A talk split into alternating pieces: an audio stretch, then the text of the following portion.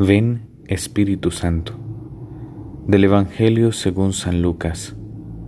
En aquel tiempo dijo Jesús a sus discípulos, Todo aquel que se declare por mí ante los hombres, también el Hijo del Hombre se declarará por él ante los ángeles de Dios. Pero si uno me niega ante los hombres, será negado ante los ángeles de Dios. Todo el que diga una palabra contra el Hijo del Hombre podrá ser perdonado, pero el que blasfeme contra el Espíritu Santo no se le perdonará.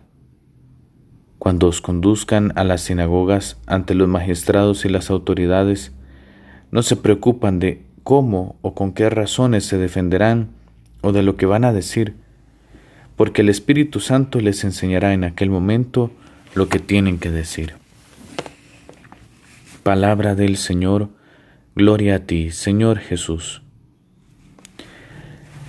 No hay nada más difícil para Dios que un corazón cerrado.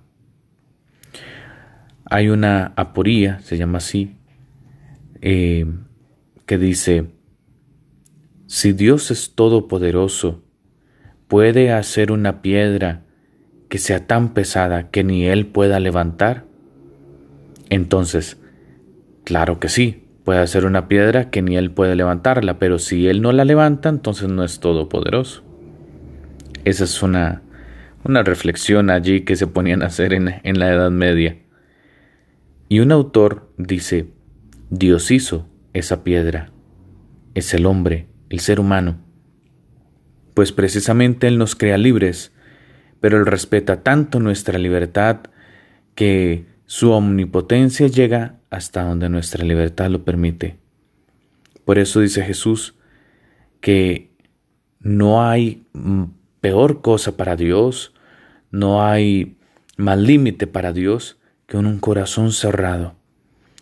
Especialmente en estas eh, en estos ejemplos que pone Jesús, ¿verdad? Como por ejemplo negar a Dios o cerrarse la acción del Espíritu blasfemando contra Él o no ser dócil como el Espíritu quiere iluminar y guiar y fortalecer a los creyentes.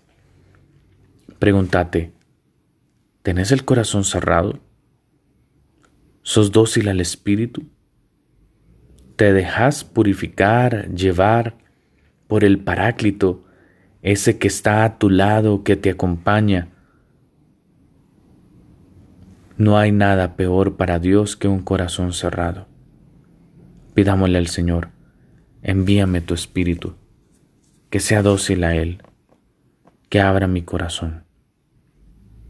Gloria al Padre, y al Hijo, y al Espíritu Santo, como era en el principio, ahora y siempre, por los siglos de los siglos. Amén.